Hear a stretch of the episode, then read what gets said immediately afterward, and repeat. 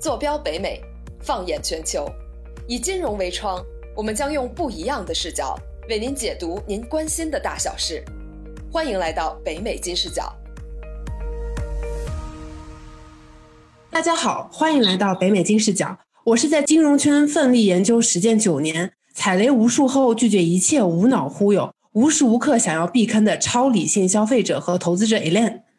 Hello，大家好，我是遵循尽人事听天命。一切努力到刚刚好就躺平，等着好运降临，一夜暴富的 Brenda 啊，很多留学生来到美国，他们学的其实不是文科，更多人选择是学理科嘛。那这群理科生，他们毕业之后，如果想要在美国创业的话，到底有哪些出路和选择？相信也是很多听众朋友所关心的话题。那我们今天其实就非常有幸啊，请到了一位新能源行业创业的先驱者来参加我们的节目录制。您可以先简单介绍一下自己吗？Hello，大家好，我叫林凯翔，然后我的英文名是 Nathan，叫我 Nathan 就好了。然后很高兴能来到北美金视角，然后跟大家分享一些我在嗯学术里面，还有在工业界里面遇到一些坑啊，包括后面创业的一些呃想法和和机遇吧。对，我是大概两千零九年的时候去加拿大多伦多大学读的本科，然后我的专业是啊合成和固化，其实跟电池就完全不相关。嗯，是在大二的时候，一个机缘巧合的一个机会，我参加了一个 seminar，seminar 的主讲嘉宾是哈佛大学，呃，那个时候还是 MIT 的一个教授叫 Daniel Sarah，然后他的整个这个 seminar 就是在介绍他的一个科研项目，这个科研项目叫 Artificial Leaf，通俗一点的话就是模仿树叶的这个光合作用，就是当你打到一个光在这个 device 上的话，它可以在正面产生氢气，背面产生氧气。就是他在现场做了一个 live demo，就是对我的，你想当当时大二，然后在这么一个大教授面前，对吧？当时对我的这个，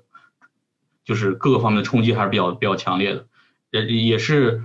呃，后面回忆一下，也是那个时候就是决定要从事这个能源行业，能源材料这块儿，因为觉得能做的东西实在是太多了，嗯，另外也是因为像能源的话，是我觉得是这个世纪。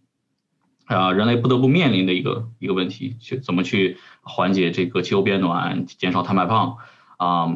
所以之后的话呢，我的呃，相当于科研的话，尽量就往材料啊这方面偏啊。在申请大学的时候呢，去呃申请的是哈佛大学，然后呃读博士期间的话，我加入一个组，Roy Gordon 啊 Lab，然后在这个组里面的话，我也是加入了啊一个呃电池的项目，叫 Flow Battery 啊流体电池这个。嗯，以以后有机会的话，可以再呃多去啊阐述一下。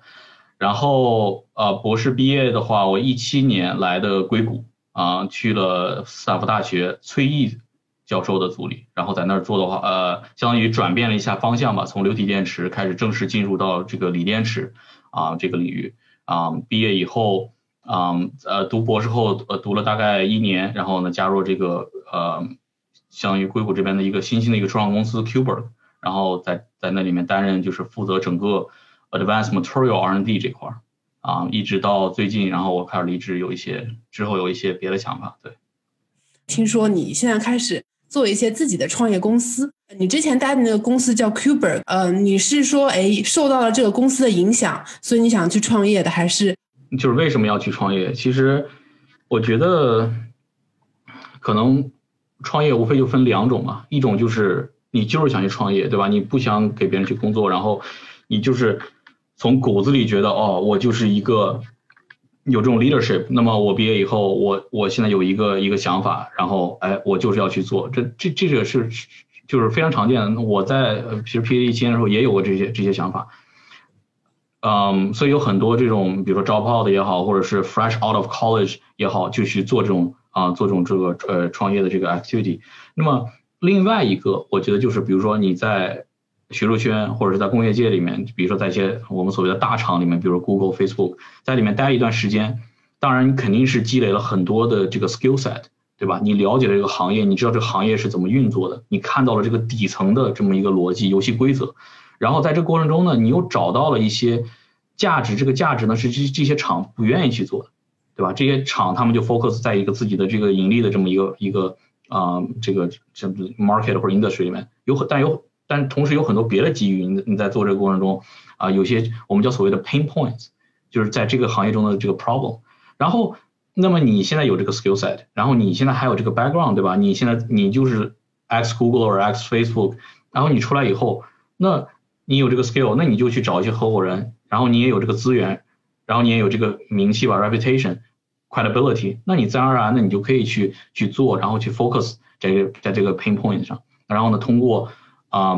把这个 pain 就是其实这就是后面的一些一系列的具具体操作，就是一个 go to market strategy。你一般一个小的啊初创企业，那肯定是要 focus 在一个非常 niche market，然后呢，通过自己的这种叫 insight 或者是 secret 吧，然后呢，把它不断的增长成一个这种大的企业。其实我觉得，我觉得两两者没有什么对错，就是完全是看自己的想法是什么。那么对我来说的话，我就是后者啊，我一直我像我之前说的，我一直也想去做一些 application，然后啊，包括从这个 academy 到 industry，在 industry 里面做了这么长时间。也是看到了很多机遇，我是可以去 add more value 的。那这些东西呢，也是我自己的这个公司不愿意去做的。那么，那自然而然，那 naturally 对吧？我我就可以去找我的自己的资源去去做这些东西。哎，那我很好奇啊，想问一下，现在你刚才讲的之前的公司可能不太愿意去做，但是你觉得你可以利用你的技术去实现的 add value 的这一块，到底具体指什么呢？可以分享吗？就是具体的一些技术细节我就不说了吧。我觉得从呃嗯。宏观上来说的话，其实就是相当于怎么去把 in 就是 beverage industry 啊帮助它 digitize，对吧？帮助它就是就是 obtain the data，然后 process the data，analyze the data，然后然后这这个电池行业现在也好，包包括未来也好，会产生海量的 data。那么你怎么去能够从这 data 里面找到一些好的啊有价值的东西？啊，这个其实就是在我们想在就是就是就是做这个创公司，然后在一开始的时候就相当于把这个 foundation build 好，它是一个就是 data first AI first 这么一个公司。嗯，现在有很多，当然有很多别的公司，他们也在这个电池这个行业的价值链里面啊，他们是做材料的，或者是做 BMS，或者去做做一些器件，甚至是做这种 device，比如说 flying car 这种的。嗯，其实就是。也也都没有错，就是这就是他们的一个发展方向，这也就是他们的这个创始团队或者他们的这个呃 leadership，他们的擅长就是在做这个，那他们就做好了。那那么有一些别的 pinpoints，那么我觉得我想去解决的，对吧？我有能力去解决，那我就可以去做这些东西。也不是说，也不是说他们不想去做，只不过作为任何一个公司，你发展到最后，尤其是当你有这种 social。啊，就 venture 进来了，对吧？VC 进来以后，那他就会给你制定方向，你是很难去再去想去做别的东西的。那么，作为在这个初创公司里的人，或者在大厂里的人，那么，哎，他觉得他有这个 skill set，那那那那当然就可以去做了。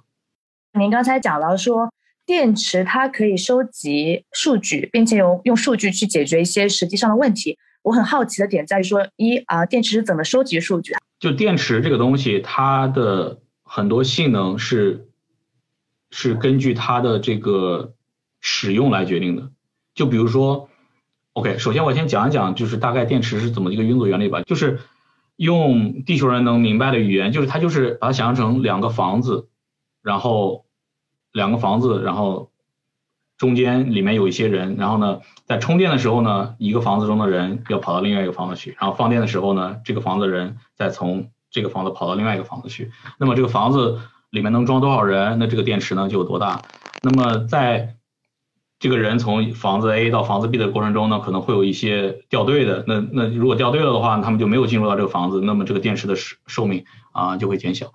那么快充的话呢，就是现在很多这个车车企啊，包括这个其实 consumer electronic 也都在做快充。那快充的话，就是怎么能够让这些人很快的从一个房子跑另外另外一个房子去？那么在这个过程中，那他可能会对这个。那么多人挤到一个房子里，那可能会对这个房子结构啊进行进行一些啊磨磨损。那么时间长了以后，这房子可能就装不下这么多人了。那有些人他可能就在房子外面。那么房子在在房子外面的人越来越多以后，当他能连到从一个房子连到另外一个房子的话，那那整个这个电池就会啊就短路着火爆炸什么的啊都是有可能的。嗯，那么电池它是。就是这这个大概就是这个电池一个非常简单一个运作原理。那么电池很多的呃性能都是根据它是怎么运作的。就比如说你一个电池经常做快充，那么它的寿命就会减少，对吧？那么这些东西呢，就是可以通过呃，比如说对电池进行测试，然后呢，然后呢去去看去研究，OK，我什么样的一个测试基地，我什么样的一个一个使用的一个环境会对它的这个寿命，会对它的一些别的性能造成什么样的一个影响？那么这个就是其实这个在啊学术圈，比如说 Stanford 组啊，就是在做怎么通过机器学习，然后来去设计一套。充放电的这么一套呃，我们叫 protocol，然后呢可以延长它的寿命，或者是去像学术的话，它更更多的是想去 fundamentally understand 这个 system，对吧？所以它可能会去设计一套理论，然后去模拟啊，比如说电池衰减在快充里面电池衰减的这么一个机理，然后它它会去尝试去理解为什么这个东西会发生。这些数据收集回来以后，具体能够解决的问题，比如说是有哪些呢？其实电池发展这么多年。其实锂离子电池吧，它的发展其实没那么多年。一九九五年，索尼第一次把它就商业化，到现在三十的三不到三十年，啊，那么它的这个运作机理，其实我们并没有掌握。就是电池对于我们来来说，还是一个像黑盒子，对吧？Black box，它就是你很就是你把一个东西放进去了，或者是你对它的一些部件进行改性，你很难用一个。模拟软件去模拟出来，它会做什么？对，它不像是比如说你对一些一个材料的呃应力啊，呃或者是一些材料的导电性啊，可以进行模拟。那对于电池来说，它一个非常非常复杂的这么一个体系，所以就是所以就是说需要用海量的数据来去通过这种人工智能啊这种深度学习的方法来去，相当于是去。更好的去理解这个电池是怎么运作的。其实我们消费者最熟悉的特斯拉，它的电池，大家经常顾虑的是它的续航能力嘛？您刚才有稍微提到了新能源电池，它为什么会产生这样的问题？就是特斯拉的这个汽车，它作为一个，就是它作为一个就是消费品，它肯定是要考虑到它的成本啊、销销销售价呀等等等方面。那么它可以不计成本做一个续航。非常非常好的一辆车，但这个车到最后就没人买了。其实你要去看，你比如说特斯拉的它的这个生这个产品线的话，它的 Model S、Model X 其实续航能力很好。它最近，嗯，好像 Model S 新款 Model S 的续航能力可以到四百多英里 miles，对吧？啊，五百多公里。其实主要就是大家觉得特斯拉续航能力差，那是因为就是说电池还是。就是还是被电池的成本和电池的这个性能所限制，它没有办法说在一个比较亲民的一个价格往里面放足够多的电量，对吧？如果不去考虑成本的话，不计成本的话，那它是不会有这个问题的，不会有续航能能力问题。那么，啊，这是从我觉得从一个 economic 的这个一个角度去分析。那么，呃，另外一个，呃，就是从技术上来说的话，那么锂电池的技术肯定需要不断的在往前走。对吧？那么像像现在比较呃常见的，比如说磷酸铁锂啊三元材料，那么到未来可能会就在三元材料上的话，它它的呃相当于电量会不断的提升。我我们叫它叫一般叫体积能量密度，就是在单位体积内你能放多少电池进去？就比如说房子房子这个体体积是一定的，那么你能塞多少人进去？那么这个的话就是决定了它这个电池呃的这个电量或者是它的里程。那么另外一个就是重量能量密度，就是说这个这电池这个房子的重量是一定的，你能塞就是多少个人进去。那么对于电动车来说的话，它的体积能量密度是就是说非常非常重要的，因为电动车的尺寸是一定的。那么在这个体在这个框架下，你能放多少电量进去？那么对于现有的这个技术的话，那肯定还是得不断的往前去进步。就比如说未来的话，我们可以会看到啊，比如说。高镍的的正极材料啊，甚至是无钴的正极材料，包括在负极上的话，我们会看到啊参硅或者是全硅，甚至是无负极这个电池。那么这些的技术啊，这些具体技术细节啊，它的根本的目的就是为了提高它体积能量密度，这样的话在单位体积内它能放下更多的这个能量进去。那么当这些技术不断被实现以后，那它的续航能力就会不断提高。对吧？这就这个就就是在技术上的话分析一下。另外，我觉得第三层，呃，就是对这个续航能力的焦虑，应该是具体的应用场景。因为一个电动车它在高温或者是就是平就是正常温度和低温下，它的能量是情况是不一样的，对吧？尤其是极端天气，比如说冬天，冬天的话，电动车续航能力非常非常低。我听我朋友说，他打车，呃，电动车司机都不敢开空调，就是因为耗电量太多了。那么这个确实是一个问题，就是电池在冬天低温下，就是主要是因为，我我还是想拿那个房子，呃，去举例子，就是说温度太低了以后，嗯，一个房子的人不就是有一部分人不愿意出来了，对吧？太冷了，他不愿意出来了，那么导致即便你有这么多能量在在这个房子里，那么真正能从房子 A 到房子 B 的人，跟平时相比的话，呃，就是会大大降低。所以就是说，为了避免这个情况出发生的话，那么呃，这个电这整个这个电池的这个 pack 在设计过程中会要加入到呃。比如说，如果太冷的话，它要加入到这个加热的这么一个组件；如果它如果太热过热的话，那么它要加入到这个制冷的这个组件。那么这些组件都会消耗到能量，所以就是这些东西都会导致这个续航能力的降低。所以我觉得，我说了这么多的话，我觉得就是未来电动车的发展方向，自然而然就是要去解决解决我刚才说的这些。第一是怎么让电池的成本能够降下来，对吧？现在可能行业呃。行业 standard 可能在比如说一百美金每每度电每千瓦时一百美金，那么未来通过这个产量的提升，或者是通过这种新材料呃的不断的改善商业化，那么把它从一百到八十到五十这么不断的降低，呃，所以到最后的最后，就说电动车的成本应该会跟普通的内燃内燃机车的成本应该是一样的，然后就是同同等续航能力的话，应该是一样的。那具体要等多少年，我才能够买到一个电池质量足够好，但是成本又会呃跟普通的车比较相持平的这样一个产品呢？其实我觉得，就是从技术上来来看的话，我觉得未来两到三年内吧，电池电动车应该会不断的。如如果没有一些大的这种世界级的这种这种事件发生的话，呃，对对供应链进行进行这个这个影响的话，未来两到三年内。会有不断的这个呃，相当于电池的产量会不断的提升，然后价格会不断的不断的成本会不断的这个呃降下来，然后呢电电动车的价电动车的价格呢也会不断降下来，对，然后我觉得我觉得就是对于里程这个这个方面，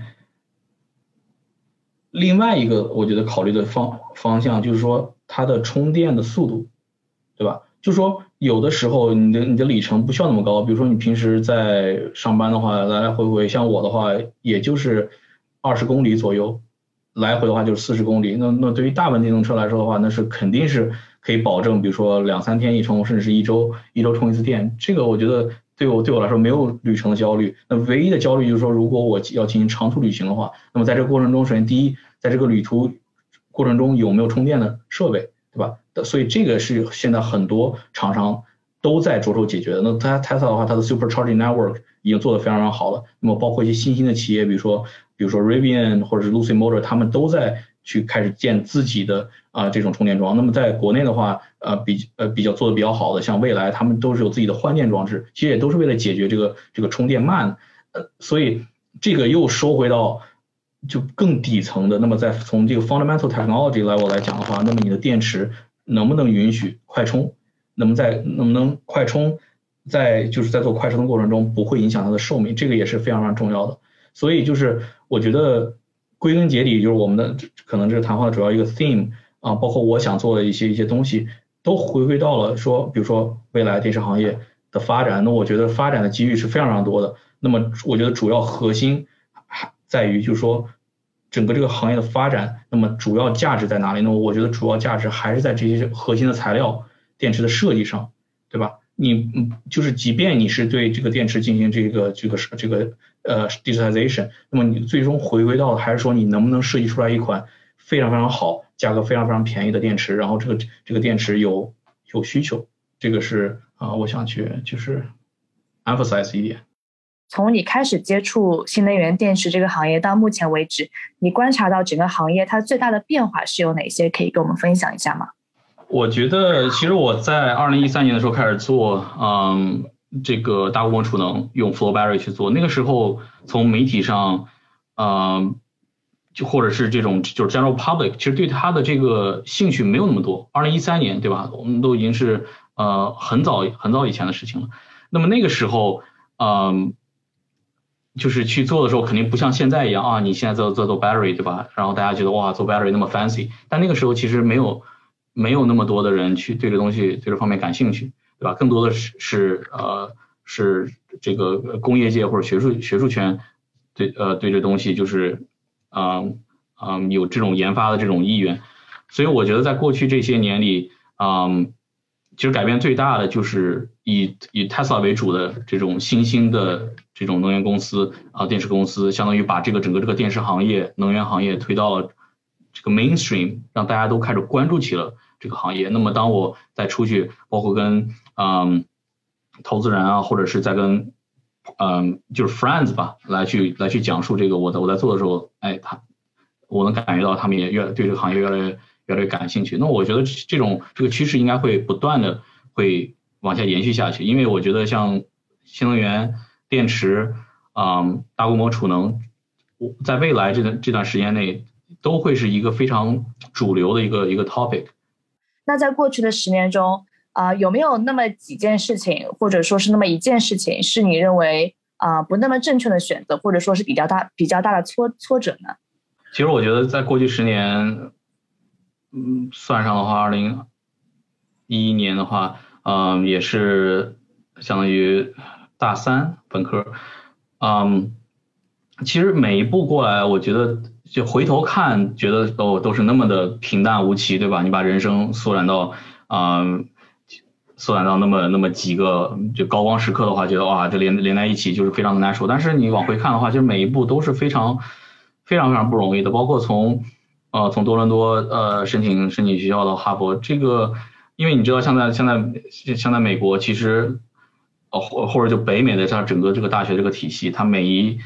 嗯就每一个考试啊，每一个 project 它都是会进入到总总分里的。所以说在那个时候就需要。花很多的精力去 multitasking，对吧？一边一边呢是要保证自己的学业啊，就是能够，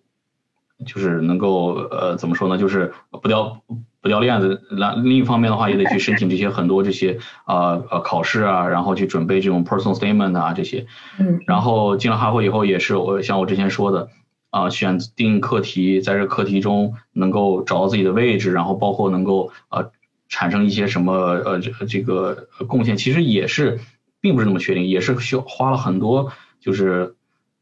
就是 endless 这种这种这种啊，那就是 all nighter 对吧？就是啊，小小熬夜去想这些问题啊，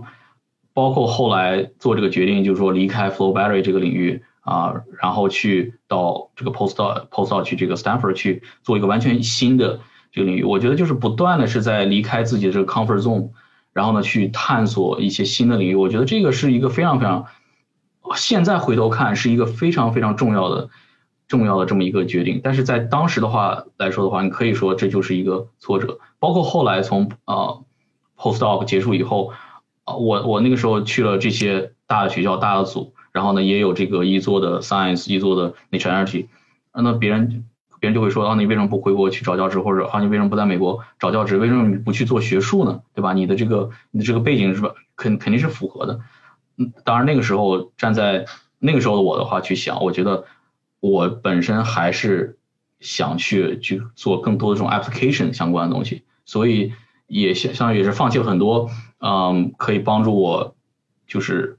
不能说很轻松吧，就是相对来说的话比较轻松进入。这个学术去做这个啊，去走这种教职这条路，而是进入一个初创公司。那时那时候初创公司很小，我也不知道之后会被收购，对吧？那你现在来看的话啊，你每一步都是那么的，对吧？啊，往往往一个一个台阶往上走，但是在当时的话就并不知道，所以我又回到了最初的一个问题，就是说很多时候一个机遇巧合，然后把你引入了一个领域，嗯，可能